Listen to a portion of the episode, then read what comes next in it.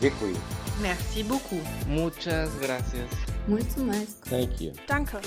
Der Podcast über das Danke sagen von der Evangelischen Kirchengemeinde Lippstadt. Heute mit Alexander Tschense.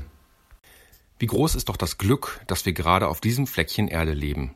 Keine Waldbrände, keine Wirbelstürme, eine funktionierende Demokratie, Corona-Fallzahlen, die verglichen mit unseren Nachbarn zum Glück noch überschaubar sind und Lebensmittel im Überfluss, selbst während des Lockdowns.